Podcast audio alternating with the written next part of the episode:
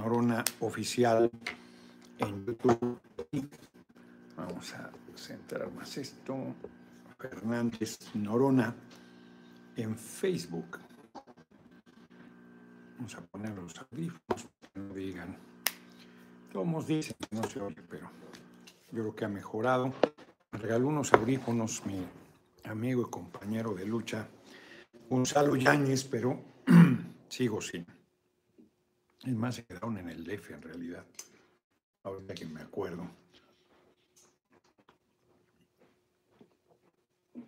Espero que estuvo muy bien. Entramos rayando el caballo.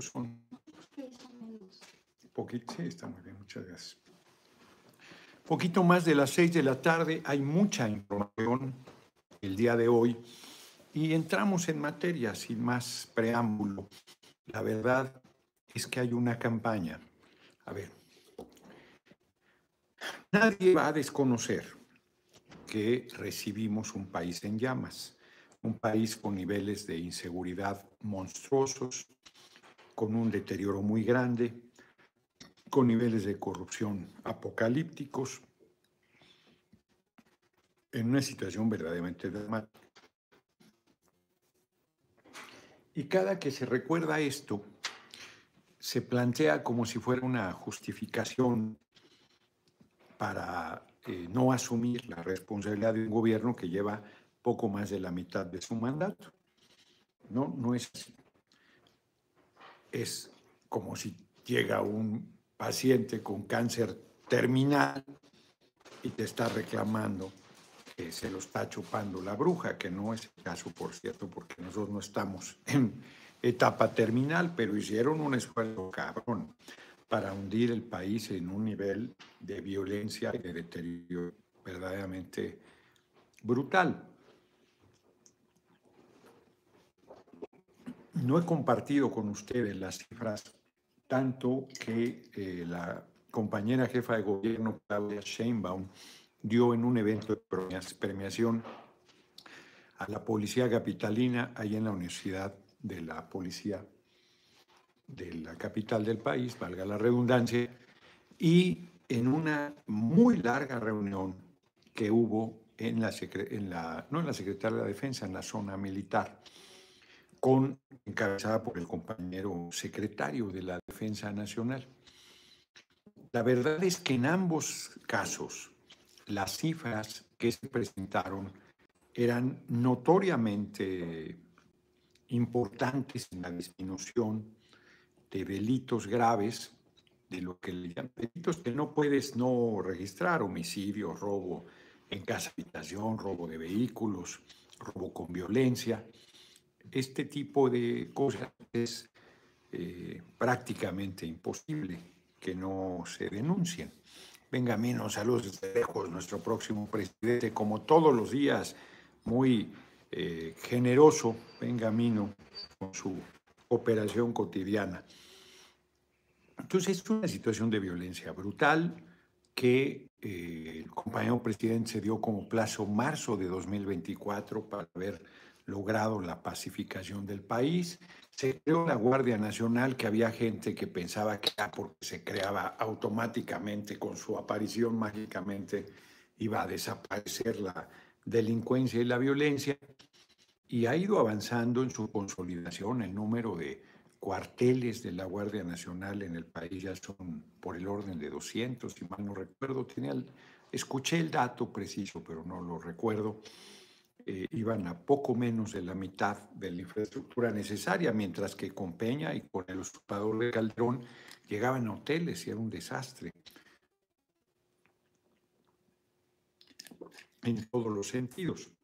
Entonces eso ha ido avanzando, ha ido mejorando, las cosas han ido eh, teniendo un resultado positivo, pero pues si tú sigues viendo violencia, que por supuesto existe, sigues siendo víctima de asaltos, sigues sin poder vivir con la puerta abierta como era hace muchas décadas, y además se da este fenómeno reciente, con mucha fuerza, no, no reciente de que apenas aparezca, sino que la fuerza con la que está presentándose de asesinatos a periodistas, pues el, ambiente es de generación de que no hay eh, avance en materia de seguridad. Inclusive, ya saben, el discurso de Estado fallido, todas estas cosas, ¿no? En ese escenario, la estrategia de la derecha, yo sostengo que están asesinando ellos directamente periodistas. Cuando digo ellos, no es que Acción Nacional vaya con brigadas, sino los vínculos que determinados sectores de la derecha, más perversos, más fascistas, más descompuestos, aunque descompuestos han estado siempre esos sectores, en sus vínculos. Calderón, los vínculos con el Chapo Guzmán, yo se los dije cuando estaba usurpando la presidencia. Se lo dije en su cara a García Luna. Le dije, van a acabar en la cárcel. Y García Luna ahí está, en Nueva York. Y todos los altos mandos, se los recuerdo porque parecen olvidarlo, por más que lo ponemos en el centro, se hacen los locos. No, no, no, pero es que no resuelven. No, no, no. No, no, no es que están ligados al crimen organizado, siguen ligados al crimen organizado. Entonces, parte de esta violencia, lo cual no quiere decir que nosotros no tengamos que desmantelarlo, inclusive probar que es así la tesis que yo estoy planteando, si fuese el caso acabar con ese fenómeno. Y en ese escenario, la derecha miente, miente con absoluto desparpajo. Y hoy llegó, no es la primera vez, no será la última, porque hay gente que se queda con esa impresión. Hay gente que aunque no hubo balacera en el aeropuerto de Cancún, fue una patraña de la derecha y medios que se equivocaron, que no tuvieron el profesionalismo de verificar si la información era verdad o no. Mira qué cosas, qué, qué equivocación tan adecuada para sus intereses. Y entonces hay gente que se va a quedar ya con la idea de que una balacera en el aeropuerto de Cancún, punto. Hasta pueden sacar de contexto ¿no? La frase que digo, cortarla, editarla, hacer las chingaderas que quieran.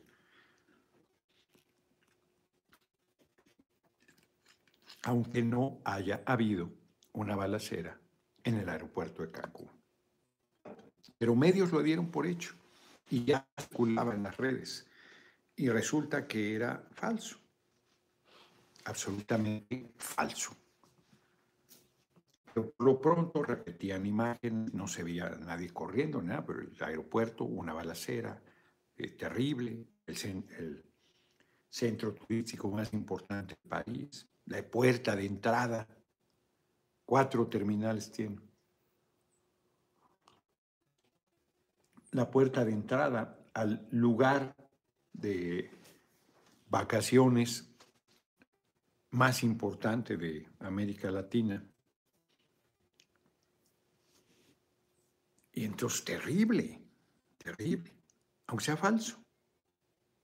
Y abona a la idea de que estamos rebasados por la inseguridad y de que no se resuelve el problema. Muy grave, muy doloso, muy perverso, que estén mintiendo con absoluta... porque tendrían que estar difundiendo si tuvieran un poquito de decencia, nos equivocamos, no hubo tal balacera y entonces el impacto de cada hora, así como te repiten toda su basura cada hora, que cada hora estuvieran reconociendo y hoy nos equivocamos, perdón, disculpas, no, no fue así. La gente diría, ah, por primera vez hasta modificaron. Pablo de Dios, que mi futuro presidente, uno debe escucharle, ya tiene 11 seguidor, mi nieto Sebastián nació la semana pasada, estoy feliz cuidándolo, ¿no? Bueno, este, no creo que me siga, si acaba de nacer, pero, pero te agradezco el comentario y te felicito de, que, no sé si sea la primera vez que eres abuelo, o, pero estás contento, estás contento. Muchas felicidades y a su padre y madre también mis felicitaciones. Entonces, es una actitud muy perversa la prensa que pues, miente con descaro y ahí deja el veneno. Como guardando proporciones, pues no esa magnitud. No lo saludó.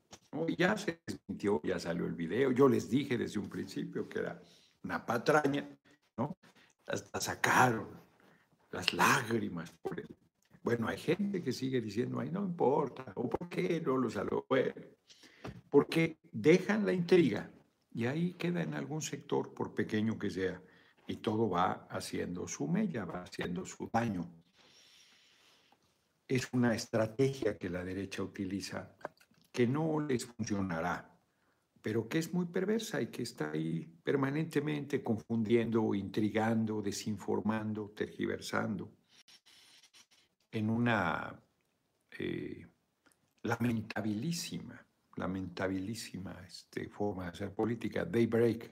Saludos, si la vida lo permite, mañana andaré por allá, subiré al Teposteco, ya que usted no me invitó a su montaña. Igual lo seguiré admirando.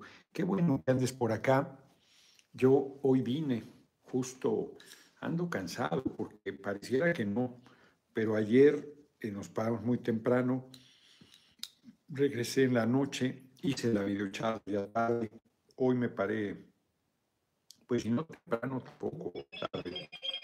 Y un día intenso, se esperaba, por cierto, no se esperaba, estaba estaba dudando si titular la Suprema Corte de Justicia de la Nación. Hoy eh, Alejandra Cuevas se llama la mujer que lleva, creo que más de un año, em, llevaba porque ya fue liberada, lleva más de un año en prisión acusada de haber asesinado a un hermano, perdón que diga hermano, pero no me sé el nombre de, de de hermano el fiscal Mayer Lati, muchas gracias por tu cooperación. Alfredo Yepis, muchas gracias por tu cooperación. AM Radio 180, y no replicó la noticia. En Cancún, te digo, te digo, o sea, ellos sueltan infame, infamemente la mentira y luego no son, porque es contada mala intención, no son para decir, oiga, no, no nos equivocamos. ¿Cómo ni siquiera verifican? Pues, eh, no tienen intención de verificar, lo hacen con toda mala fe.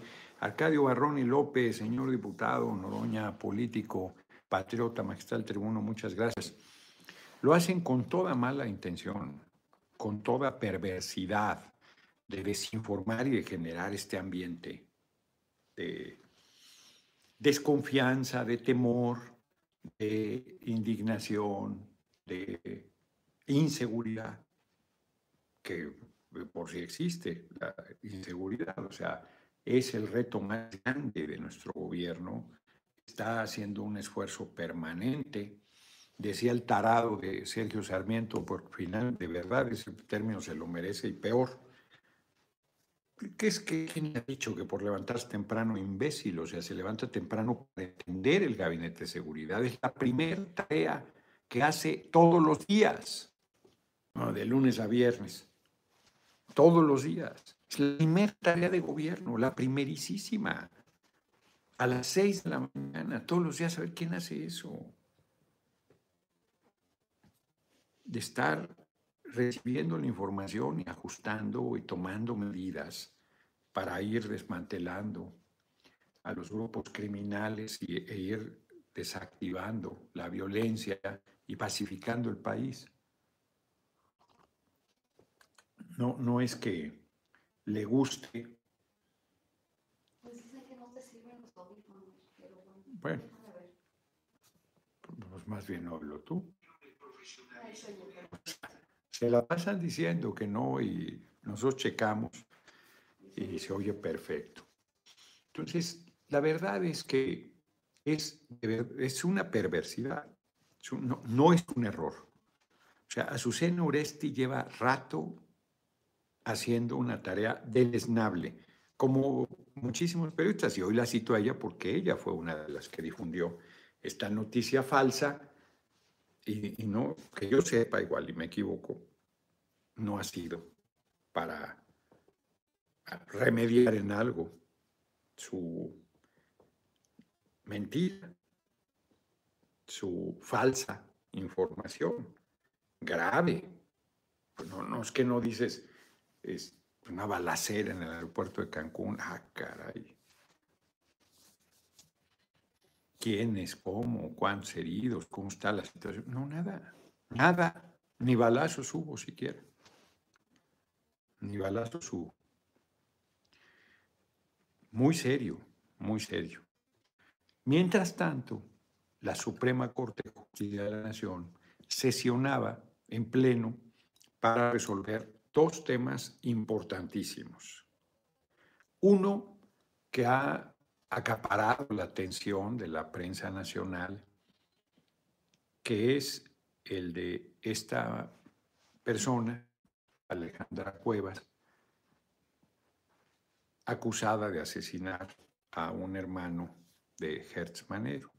La familia, los hijos han sido muy activos, muy activos en plantear que es una injusticia, que se había torcido la ley, que había existido una participación indebida del fiscal en este tema. No, dudo que, no he revisado yo ni siquiera por encima, ya no digo a detalle, el caso, más que no soy abogado, no, no dudaría que él tenga la convicción de que es la asesina de su hermano, no, no lo dudaría. El Miguel Villanueva y aparte se pone a pecho descubierto en la mañanera, exacto. Yo he visto, es, he, con H, he visto muchas mañaneras y no he visto bostezar ni sentarse nuestro presidente, un grande. eso está cabrón, ¿eh? yo pues, sí tengo sueño. Fulanito tal Sarmiento en Twitter, condenado, condenado a la imbecilidad, pues sí. Pero no en Twitter, yo creo que es un tipo, sí, es un tipo que, no sé, muchos tipos medianos han tenido, Raúl Velasco es un buen ejemplo, es un tipo muy mediano, por no decir muy mediocre, que jugó un papel relevantísimo para Televisa y para los que aspiraban a ser eh, artistas famosos en su siempre en domingo. Yo lo veía, ¿eh? nosotros veíamos no todo el programa, en la noche que era la presentación estelar de algún artista de moda, pues, no teníamos acceso a nada. O algún lanzamiento.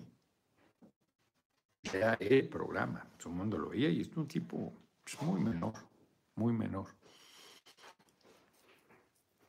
Sarmiento es un caso, digo, nunca tenido un papel tan relevante, pero es un caso, se le dio espacio televisión azteca, lo estuvo mucho tiempo en radio cuando le robaron a Gutiérrez Vivo eh, Radio Red. Ahí entró Sarmiento. ¿Con quién estaba? Con Lupita algo, ¿no? Mucho, mucho tiempo, cuando pues, los medios eran jefes y tenían una influencia brutal sobre la opinión de las personas. Lo siguen teniendo a raíz de la pandemia. Recuperaron mucha fuerza que ya habían perdido. Pero ya, ya estamos a nada de la normalidad, a nada. Veo mucho más relajada la gente con el tema de la mordaza. Todavía lo traen, les digo, me para los cabellos los chiquitos. No Cuba por el uso obligatorio del cubrebocas, que en mi país no es obligatorio, y te lo imponen, eh, pues no voy a ir a otro país a que me maltraten, solo Y a mí Cuba me gusta mucho, además es una reunión de trabajo importante, pero pues no, no voy a ir. Además, eh, decidí que quería, me, me sentí incómodo con los compañeros de Coahuila que hacerles un video para... Son solo dos eventos, uno en Cuatro el sábado, aquí lo tengo, y otro en Ramos Arispe el domingo. Es bastante esfuerzo.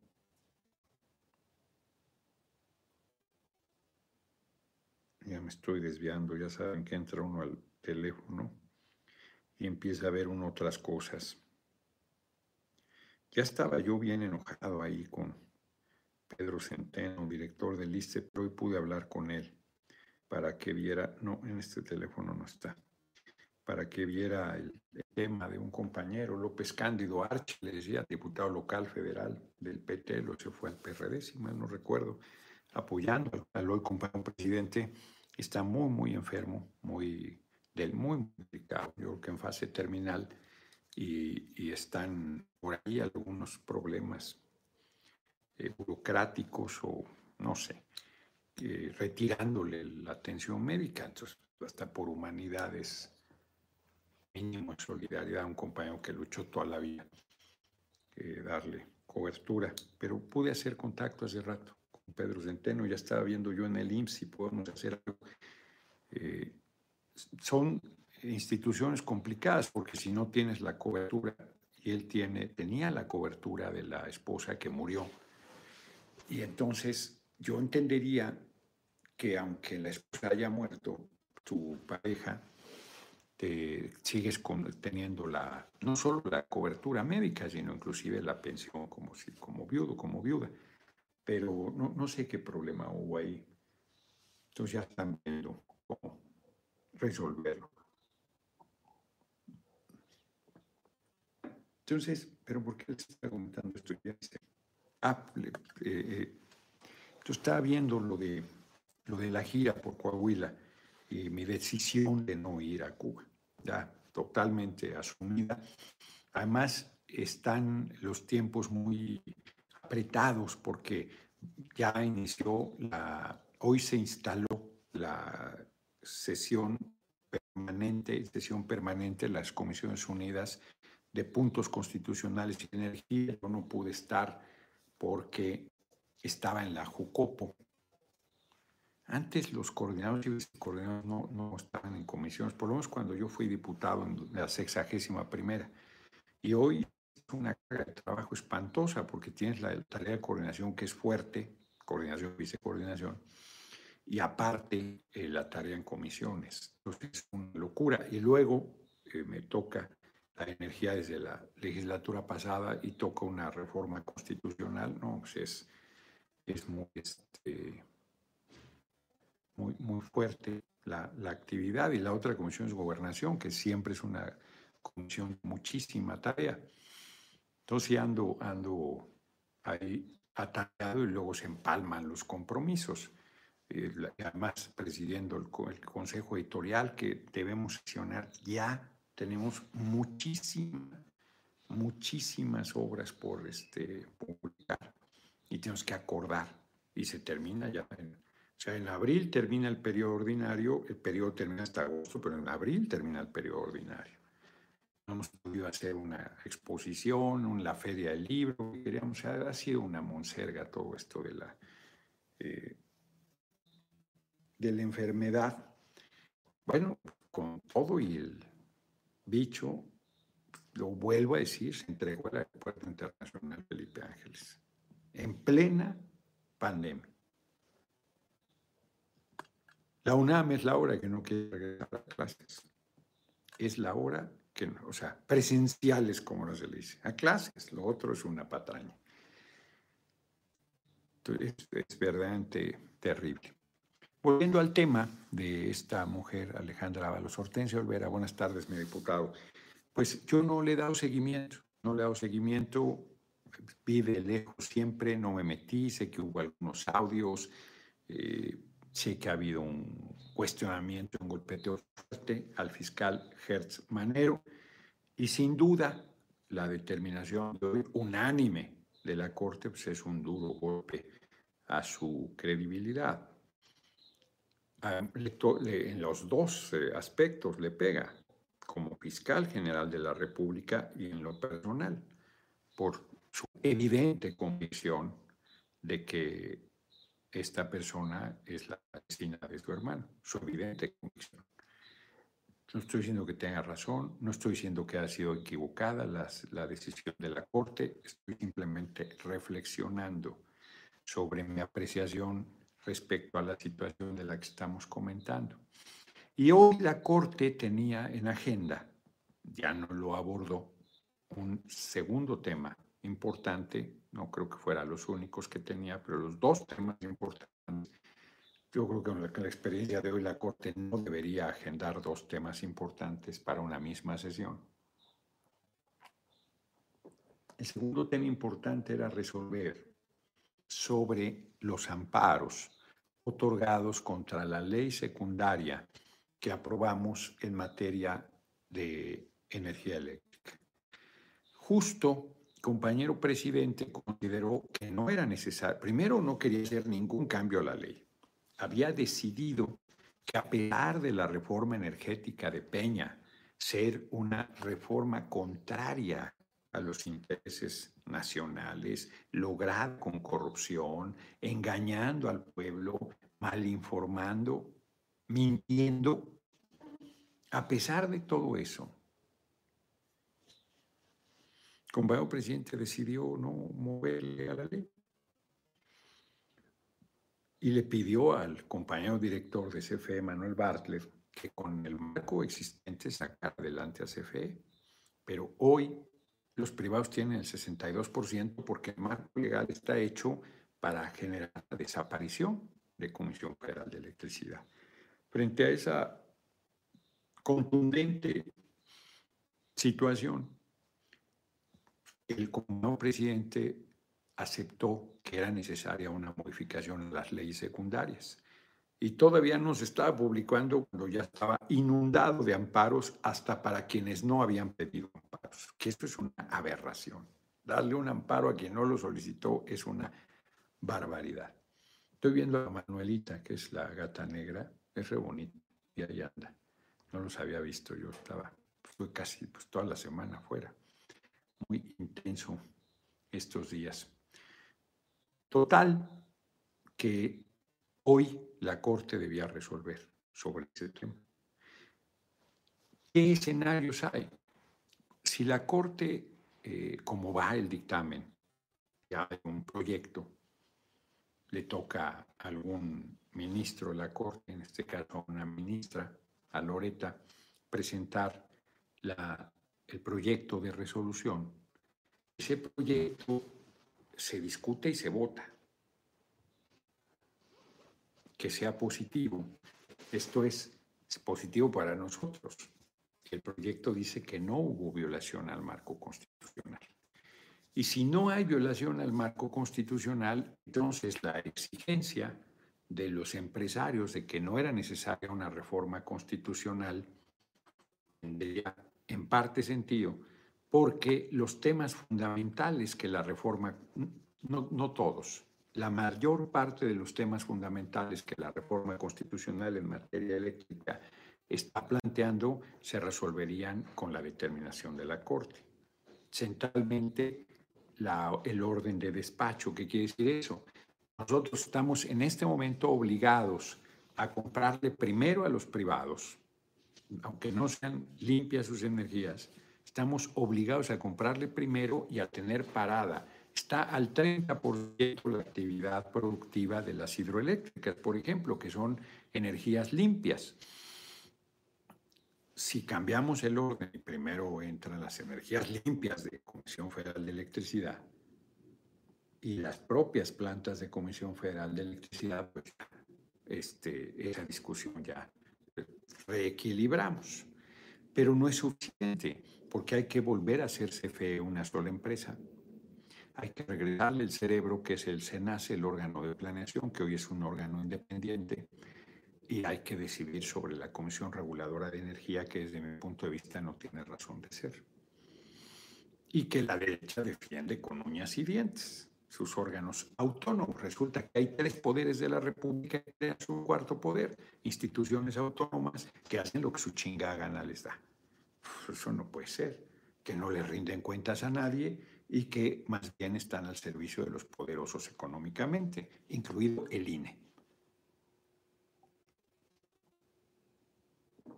Entonces, ese tema, pues ese tema sigue estando vivo en la necesidad de hacer una reforma constitucional, pero mucho de la presión que hay en el debate con la oposición para lograr los dos tercios de la reforma constitucional en materia eléctrica pues, se desvanece porque ya solo quedaría el derecho humano a la electricidad que Omar Fayad, la verdad, a nombre de Bonago como presidente del órgano coordinador de gobernadores, hicieron una muy buena propuesta, muy buena propuesta de que no quedaran los artículos que tienen que ver con energía, sino en el cuarto constitucional sobre los derechos humanos fundamentales de nuestro pueblo. Dante Salazar, muchas gracias por tu cooperación.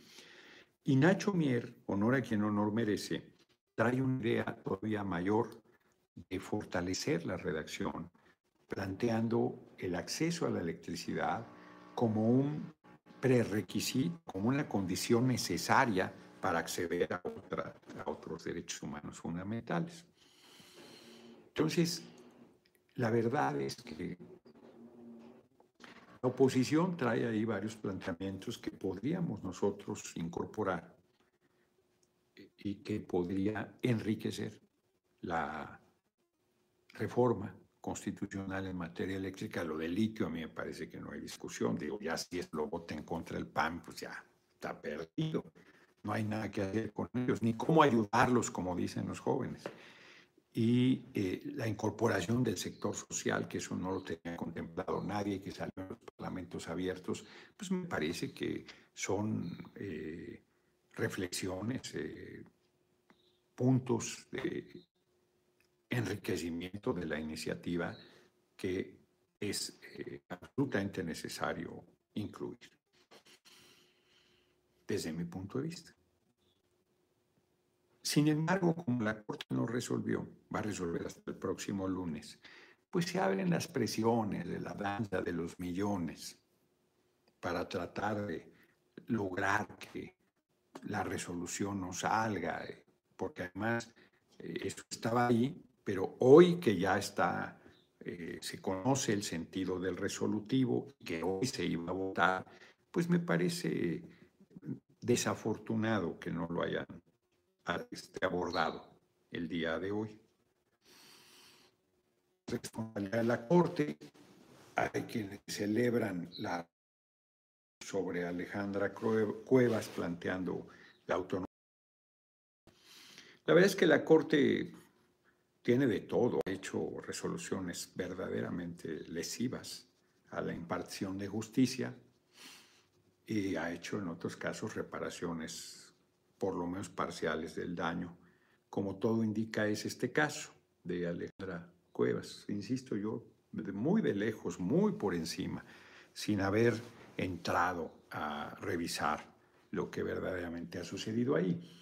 La liberación de Ignacio El Valle, ahora que terminé de leer el libro Jiménez Espriu, que pues, es un hombre excepcional, hombre. Ignacio El Valle, un hombre muy humilde, campesino de origen, con un corazón y una firmeza y una entrega. El Trini, su mujer, su hija América el Vallejo del Palacio. Saludos al, al Mil con usted. Muchas gracias y muchas gracias por tu cooperación.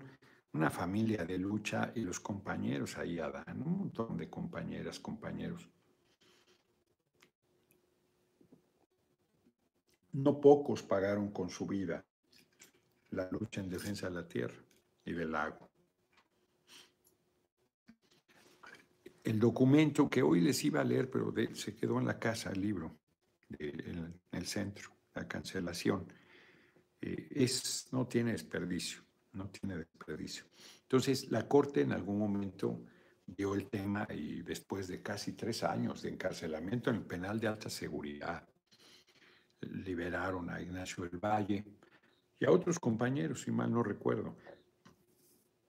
Pero, por ejemplo, no solo el cobro de interés sobre interés, contrariando la letra de la Constitución que prohibía el famoso anatocismo en la época de la lucha de los deudores de la banca, sino inclusive nosotros demostramos que la banca, eh, que Carlos Salinas había reprivatizado bancos de manera ilegal, sin tener facultades para hacerlo, se había vencido el plazo que el Congreso le había otorgado, les valió madre, dijeron que no teníamos interés jurídico y no entraron al fondo del asunto donde nosotros teníamos absoluta razón. Y eso hubiera obligado a la banca a una solución. Hubiera sido un cataclismo para la banca, pero hubiera obligado a una solución de fondo en ese y muchos temas de fondo donde han sido rapaces terrible. Carlos Cruz, muchas gracias por tu cooperación. seguimos teniendo, porque discutían ahora que el compañero presidente dijo que el salario del este, trabajador es, es este, sagrado, santo iba a decir yo, sagrado. Pues no, están créditos del Infonavit, del Fobiste, que le ponen una friega al trabajador, que siguen aumentando que se van a 30 años, la gente ve que no bajan. Bueno, es natural, el comportamiento es un comportamiento de la campana de Gauss, sube, sube, sube, aunque vayas pagando, llega un momento que llega al máximo, empieza a descender y a los 30 años debería llegar a cero, o si no, pues ya está pagado, punto. Pero me han tocado casos que me llaman y me dicen que les aumentaron de 30 todavía un par de años más, o que hoy un caso dramático, me estaba leyendo Emma de una mujer que, no sé si por accidente de trabajo, por enfermedad, que fue pensionada y entonces ahora ya no, con su, con su pensión muy modesta, pues no puede pagar el crédito y está en riesgo que le quiten la vivienda, que no se la van a quitar porque hay una determinación del compañero presidente de que a nadie le lo despojen de la vivienda del Infonavit. Eso hay gente que no lo sabe, pero esa instrucción existe. Pero la gente quisiera no solo que no la despojen, sino pues, tener la tranquilidad de que no llegará otro gobierno y ese sí lo va a sacar y que ya se resuelve ese tema.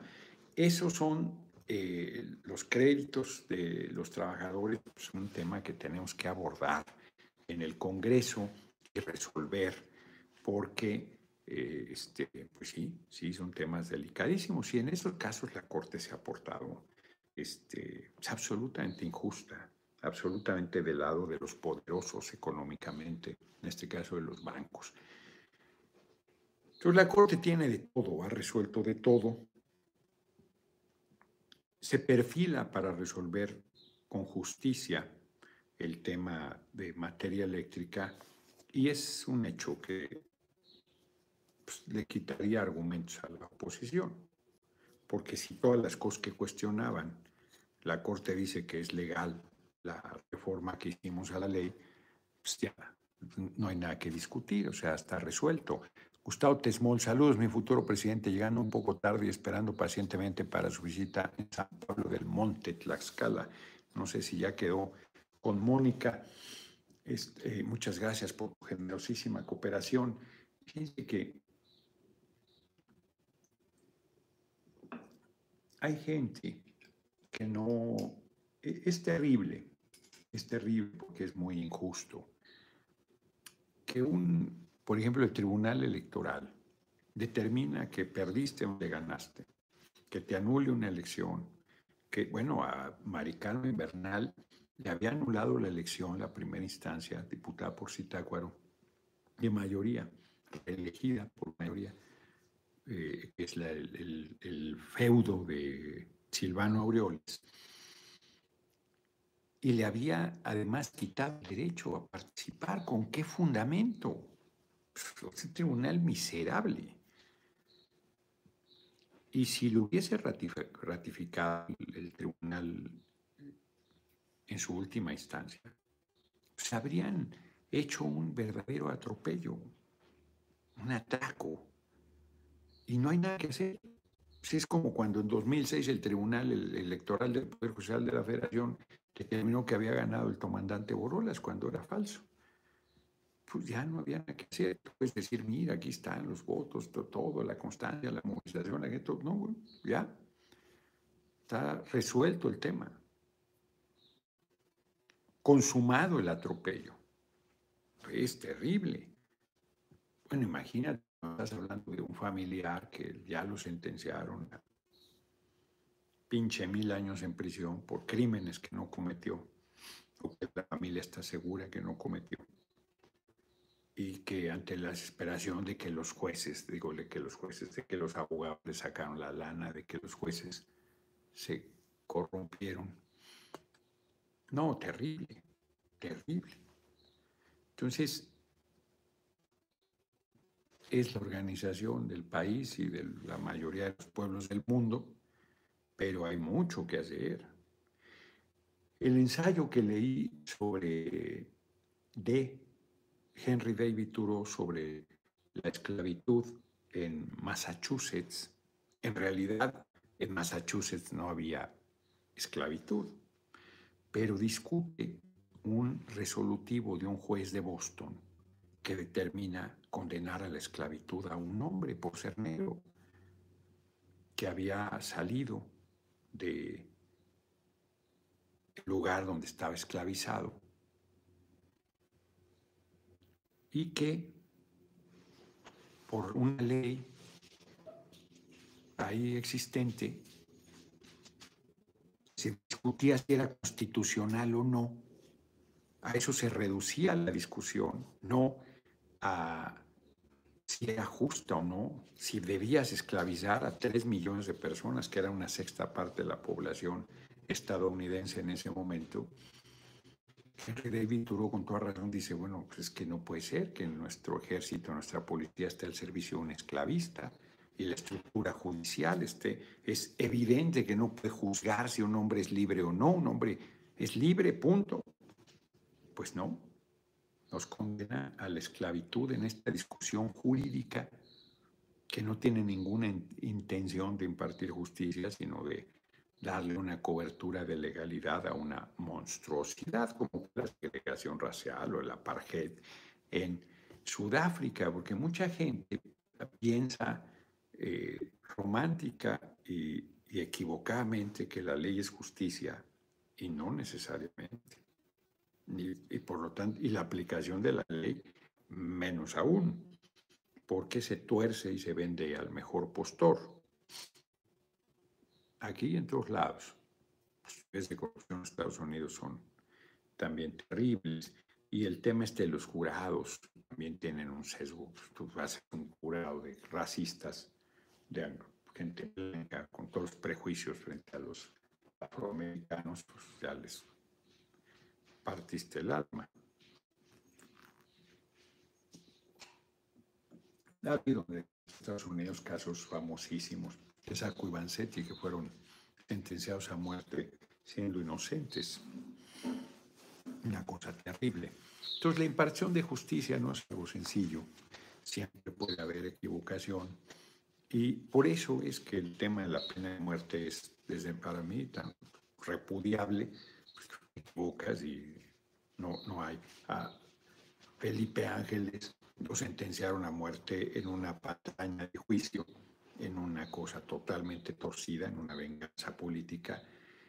Y nunca se discutió el tema de la, bueno, sí se discutió la legalidad y la validez del el tribunal y, y por tanto de la sentencia. Pero si hubiese una instancia que pudiera resolver, eh, pues ya no tienes manera porque ya lo mataste. Entonces al haberlo matado, ya ni siquiera, imagínate que estés 10, 15, 20 años injustamente en la cárcel, lo digan hoy, Vallarta lleva, creo que Ignacio, no, Ignacio Vallarta, no, este, Vallarta, el que era la pareja de Florence Cáceres, Israel Vallarta, Ignacio Vallarta era un jurista este, Israel Vallarta lleva 16 años, creo, en la cárcel. ¿Cómo, cómo reparse ese daño? O sea, usted disculpe, lo hecho creo que nueve o ocho, ya no recuerdo. Es terrible. Es una disculpa que, o sea, lo, que de vida que pasaste ahí es, es una chingadera. Pues imagínate si te matan. Taplix piensa que no le va a pasar nunca, que no va a estar nunca en esa condición, o que un familiar suyo no va a estar hasta que está. Y entonces se jala los cabellos y quiere que las cosas sean diferentes a lo que ha promovido todo el tiempo. En fin, la Corte resolverá hasta el próximo lunes este tema, que es fundamental para la reforma constitucional en materia eléctrica, porque, insisto, si determina la validez de la ley que emitimos, ya olvídatela. Es más, que salga o no salga la reforma constitucional en materia eléctrica, o sea, pierde mucho de su importancia. Yo creo que hay que hacerla. Yo creo que es importante el litio, yo creo que es importante que quede como derecho humano, yo creo que es importante meter el sector social. Ay, sí, diles que intrigan con eso del litio, ¿eh? en un programa con Torruco. Ah, es que me está diciendo Emma, en un programa cuando se, eh, inauguramos el de un café con que Miguel Torruco tiene, eh, dijeron que habíamos dicho que el litio, que íbamos a privatizarlo, cuando privatizado está. Todos los minerales, todo lo que hay en el subsuelo es del pueblo. Eso dice la Constitución, pero luego se dan concesiones. En este caso no se permitiría entregar concesiones, que sería privatización. Justo lo que se busca es lo contrario, que lo aproveche el pueblo a través de la organización del Estado mexicano y en su beneficio. Entonces, no, intrigan cualquier, con cualquier cantidad de cosas, intrigan con todo. Con la jalada de que tú estás en contra de la reforma eléctrica. No, bueno. Me está diciendo Emma, me está diciendo Emma que hay quien dice que estoy en contra de la reforma constitucional de materia eléctrica. No, no, no, no. Bueno, ya, ya es, eh, ahí están mis posiciones en el Parlamento. Ahí está mi defensa de la iniciativa enviada por el compañero presidente. Nuestro compromiso ahí es absoluto. En todo es absoluto. Erika Álvarez, muchas gracias por tu cooperación. Entonces, no, no, bueno, pero es eso, esa es la posición de la derecha y de un sector del movimiento de derecha, intrigante, miserable, que intriga que algo queda, que miente con toda eh, mala fe, sabiendo que está faltando a la verdad. Por cierto, hoy la señora Lili Keyes se afilió a Acción Nacional. Yo creo que es un acto de congruencia y de locura, porque la mujer le han vendido la idea que puede ser candidata a la presidencia. Ella, que como senadora del movimiento decía que no le gustaba la política, que no sabía qué hacía ahí, que se sentía sumamente incómoda, y ahora en su tarea golpista, provocadora, contra nuestro gobierno, eh, ya se voló. Digo, por mí, eh, de que tiene derecho, tiene derecho, ¿eh? O sea, yo no estoy cuestionando su legítima aspiración a ser candidata a la presidencia. Eso me parece que pues, es un derecho de ella y de cualquier mexicano que cumpla los requisitos o mexicana que cumpla los requisitos de ley.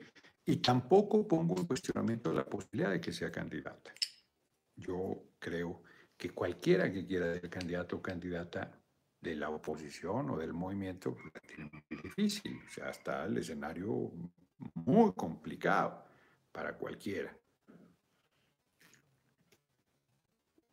Pero si a mí me preguntan, yo pensaría que la están usando y que ella ya perdió el piso. Eso es lo que yo pensaría. Miren, ahora que estuve en Durango, pues, estos procesos de maduración son muy complejos y que pueden no darse.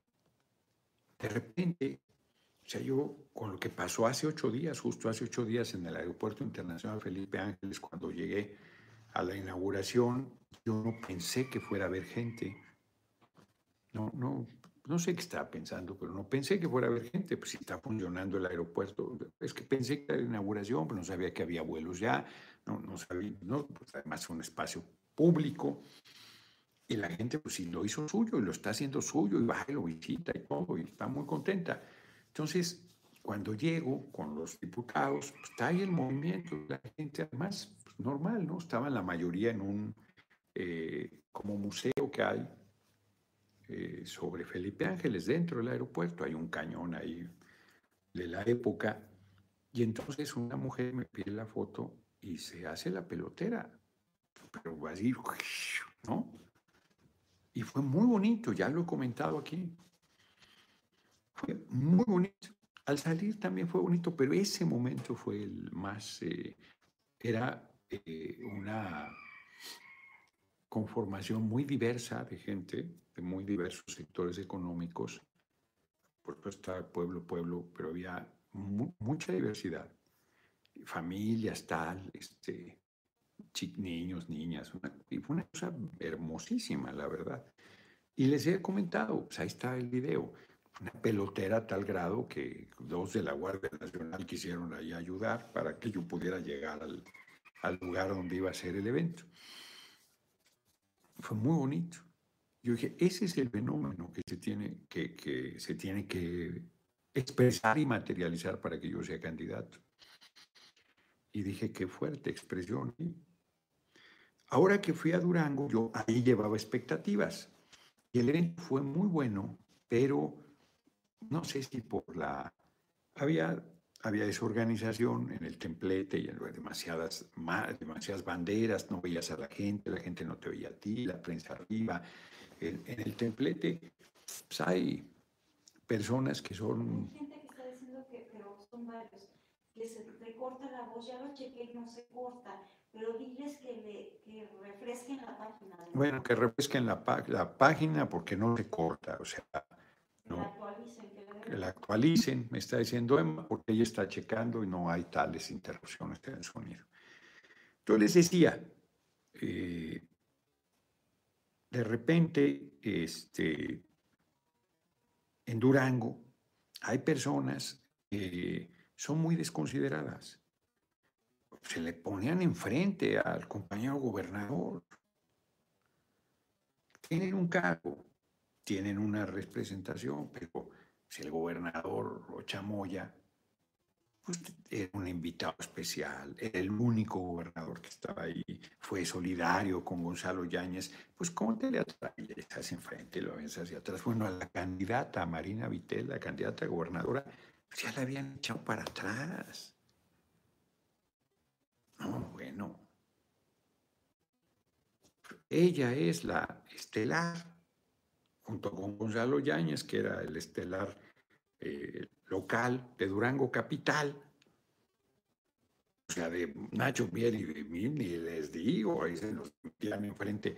No, una cosa, yo con el propio Nacho Mier he considerado y me decía Nacho, no, no, si es un evento del PT, a lo mejor de repente oigo como un ruidito aquí en el, en, el audífono, no sé si esté baja la batería, que pudiera, pudiera ser. A ver, vamos a cambiar de audífono. Vamos a ver si este funciona mejor. Entonces, eh, la verdad es que híjole, eso qué complicado, porque es una cosa de sentido común y de un poquito de sensibilidad. Pues, ¿Cómo vas a ir a metértele a un compañero? Somos pares, sí, sí, somos pares. O sea, pero, pero pues hay compañeros, compañeras que no solo que se destacan, sino que en ese, en ese evento tenían o teníamos un papel central. Pues les valía madre. No, fue una locura. Llegó un momento en que estaba, se entiende, a ver, también era el evento de, los, de la planilla, 17 propietarios suplentes, 34. Entonces, cuando los presentan, se quedan adelante. Pero ellos no estuvieron actuando de manera incorrecta, más bien eran compañeras y compañeros que ahí se te metían adelante y todo ¿no? Y te hace un ladito, vas, no, bueno. No, no, no, no, no. En Iztapalapa me ha pasado que yo dejo pasar y todo, no, no, te mandan a la guerra. Así con una desconsideración.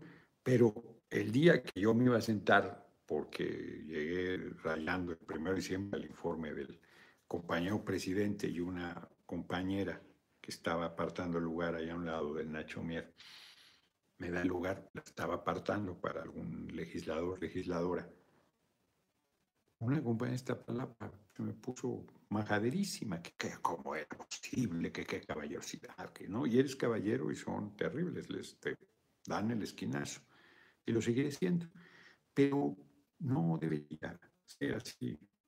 Debería haber mutua eh, generosidad, reciprocidad, compañerismo. Porque además el que estés ahí en el centro y salgas en la foto pues, no cambia nada. Porque quien es conocido es que es conocido y quien es querido por la gente es querido por la gente y quien no es conocido pues ya podrá salir y la presumirá con alguien. Pero pero para de contar. Eric Álvarez, señor Noroña, siempre lo escuchamos, es un majar escucharle. Estamos más Noroñas en México. Saludos de Ciudad Juárez, acá en el norte de nuestra gran nación. Larga vida para usted, señor Noroña. Muchas gracias. Muchas gracias, Eric, muchas gracias por tu cooperación. ¿Desde cuándo los compañeros diputados de Juárez me dicen que me invitan? Es Lilia, no. Lilia Aguilar, no, pero otros compañeros me dicen que me invitan, pero y no me invitan. Bueno, pues ¿qué le va? Bueno, me invitaron a un evento de la reforma constitucional en materia eléctrica, pero si me avisan con muy poco tiempo de anticipación, pues puedo. Silvia Padrón, saludos, queridísimo diputado, y muchísimas gracias por tu generosísima cooperación. Déjenles presumo, a ver, les voy a es una locura conmigo. ¿Cómo andamos de tiempo? Ah, ya se acabó el tiempo. Les presumo, prestan el horario de verano. Hoy volví a insistir va para atrás el horario verano y pues no, que la próxima semana, que vamos a consultar. no, no, no, así están. Sí, la bolsa, sí, por favor. Desde la pasada legislatura lo estoy planteando y ya entra en vigor este domingo. Y aunque lo elimináramos en la Cámara, muchas gracias pesa, en la Cámara de Diputados, pues falta el Senado. Pero, eh, pues no pasó para esta semana. Se pospuso se pospuso porque le van a hacer una consulta, aunque vi que también el compañero presidente también le pidió su opinión a la Secretaría de Energía, a la Secretaría de Hacienda y a la Secretaría de Salud. Yo hoy pedí porque le iban a pedir economía y energía. Y dije salud porque pues, debe haber un estudio del, impacto negativo a la salud del pueblo que este pinche cambio, este, que fuera uno de hule. Eh, la próxima semana debemos tener la respuesta y en base a la respuesta lo mandamos. Me preguntaba hoy nuestra compañera de prensa, Janet, que entonces ya se quedaba. Pues no necesariamente, porque si lo echamos atrás la próxima semana y luego se va al Senado y el Senado ratifica, podría a partir de ese momento podamos poner un transitorio que a partir de ese momento se anula el horario de verano y, queda como estaba antes este, los usos horarios. Compré, había, tienen una mesa, eh, el péndulo de, hoy fue una reunión en Polanco por la mañana, entonces yo debería huir de la librería del péndulo, particularmente de la Polanco, como si de la peste se tratara, porque cada que voy salgo con un montón de libros. Tienen una mesa, en la Condesa tienen afuera libros en remate. En el caso del, de la Polanco, tienen una mesita redonda más mona a la entrada, que es de remates. Compré este Los Siete Locos de eh, un argentino que no he leído nada, leí Robert Alt. Tiene otro libro que es, ¿onta? No dice aquí. Que no me atrapó. Fíjense, no me atrapó, pero este libro de lo que trataba y lo compré. Clásicos B estaba re barato. Compré este de Noam Chomsky sobre la hegemonía, hegemonía y supervivencia, que es una crítica muy fuerte a la lógica imperialista que desde el punto de vista amenaza la supervivencia del resto del planeta. Entonces dije, este es un tema actualísimo ahorita con lo de Rusia. Isaac Bashevis Singer es un judío que ganó el Nobel de Literatura y que a mí me gusta mucho. Está re barato, 100 pesos estaban estos libros compré una novela policíaca de un Volker Kuster, Sombra sobre Berlín, que es la primera que escribió y me interesó. O sea que soy un caso. Compré El reportero, que es este hombre, es un periodista norteamericano y tiene aquí este, textos de los últimos 20 años sobre política estadounidense hasta la Rusia poscomunista y personajes como, bueno, jamás que no es un personaje, Tony Blair, cantante, me, me interesó pues, y también era de los que estaban en oferta. El tango de José, Jorge, Jorge Luis Borges, Borges es un chingón, y es un trabajo que hizo él de investigación al principio de su vida.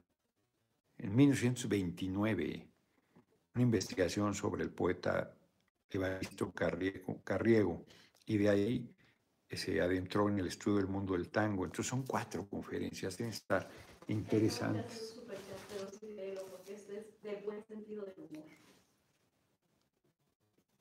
Samo Guevara, me chingón, estoy preocupado porque el dólar siga bajando. Llevo tres años de antojo de arepas, pero no veo que nos convirtamos en Venezuela, Pero ya hay restaurantes venezolanos, en Polanco hay uno. Bueno, por cierto, a un lado de la embajada, a un lado de la embajada.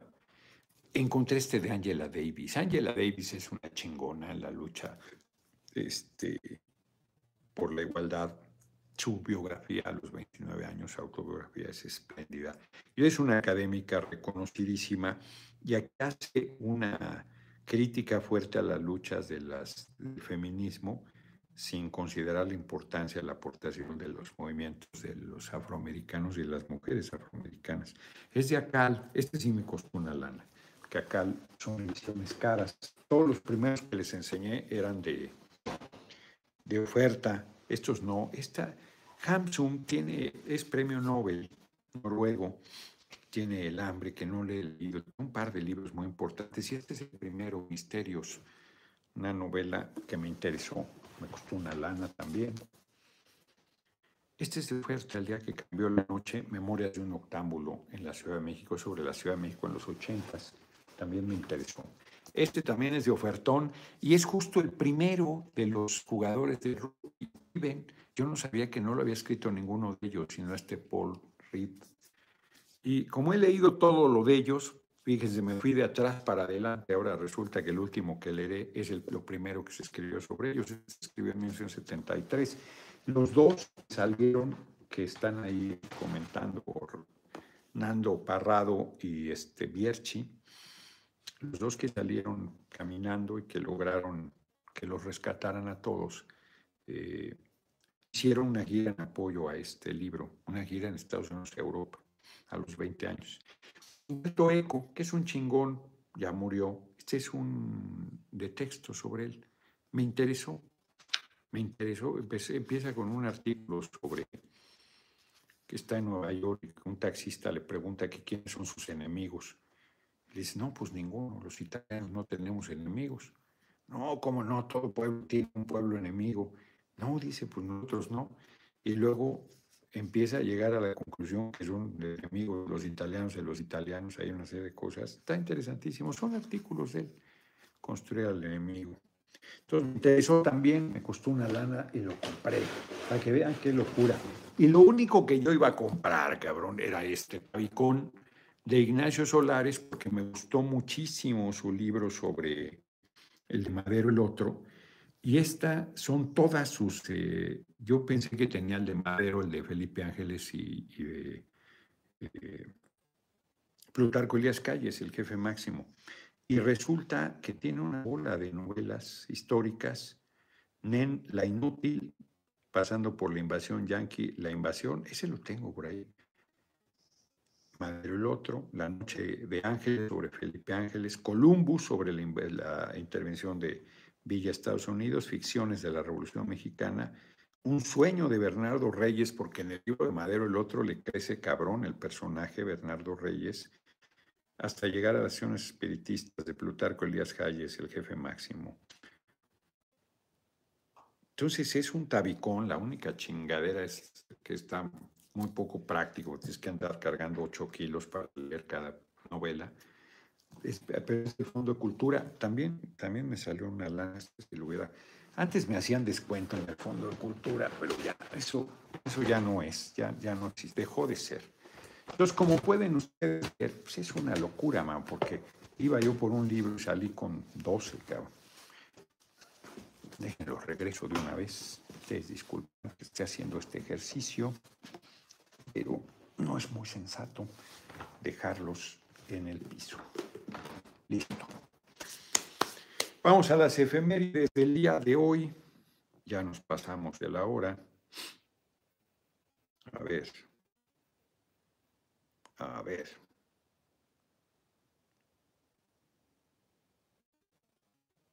Vamos a ver. Yo creo que mañana voy a, seguir la sesión a distancia. Estoy hasta las orejas. Quiero ir a caminar a la montaña. 1868 nace en Rusia Máximo Gorky, un gran escritor. Ya saben que los novelistas rusos, pues nada más con el invierno tienen seis meses, pues está escribiendo a huevo, todos son muy buenos. Novelista, dramaturgo y político de la Revolución Soviética. La más conocida de él es la madre. 1995 nace en España Ángela Ruiz Robles, maestra, escritora e inventora, que en 1949 creó un libro mecánico con láminas que iluminaban dibujos y mostraban textos cuando se tocaban con el dedo. Mira, qué interesante. Nunca se patentó y hoy es considerado antecedente del libro electrónico. ¿Qué tal? 1895.